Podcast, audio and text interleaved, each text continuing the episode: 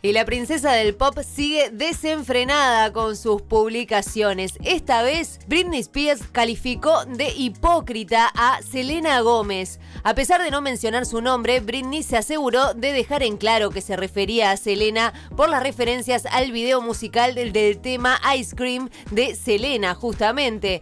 En una publicación, Spears puso que Gómez presume de su creencia de que las mujeres por ningún motivo deberían mostrar sus cuerpos en Instagram que dijo en los American Music Awards en 2016 y al mismo tiempo la acusa de que actúa conforme a todo lo contrario subiendo el video musical en la que se la ve chupando y lamiendo un helado casero. Además le aconsejó no ridiculizar a otras mujeres que muestran sus cuerpos cuando ella también lo hace para conseguir fama y dinero.